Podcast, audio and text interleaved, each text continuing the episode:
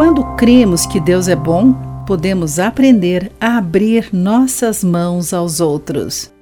Olá, querido amigo, bem-vindo à nossa mensagem de esperança e encorajamento do dia. Hoje lerei o texto de Lisa Samra com o título Não é suficiente.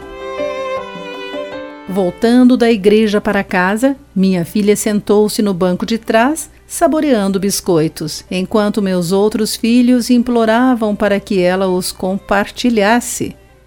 Tentando mudar a conversa, perguntei à dona dos biscoitos: Como foi a classe bíblica hoje?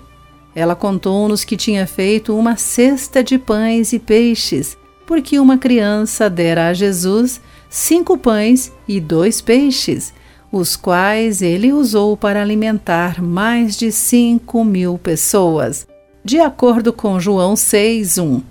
Foi muito gentil da parte do garoto.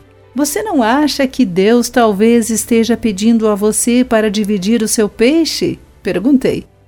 Não, mãe, ela respondeu. Tentei encorajá-la a não ficar com todos os biscoitos para si, mas ela não se convenceu e disse: não tem o suficiente para todo mundo. É difícil compartilhar.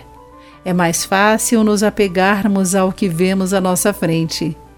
Talvez façamos os cálculos e argumentemos que simplesmente não há o suficiente para todos.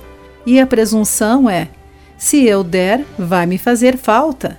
Paulo nos lembra de que tudo o que temos vem de Deus que quer nos enriquecer em tudo, para toda generosidade, de acordo com 2 Coríntios 9, versículos 10 e 11. A matemática do céu não é um cálculo de escassez, mas de abundância. Podemos dividir com alegria, porque Deus promete cuidar de nós enquanto somos generosos com os outros. Querido amigo, guarde isso em seu coração. Aqui foi Clarice Fogaça com a meditação Pão Diário do Dia. A palavra de encorajamento que você ouviu foi extraída do devocional Pão Diário. Para conhecer mais recursos e falar conosco, visite o site www.pãodiario.org.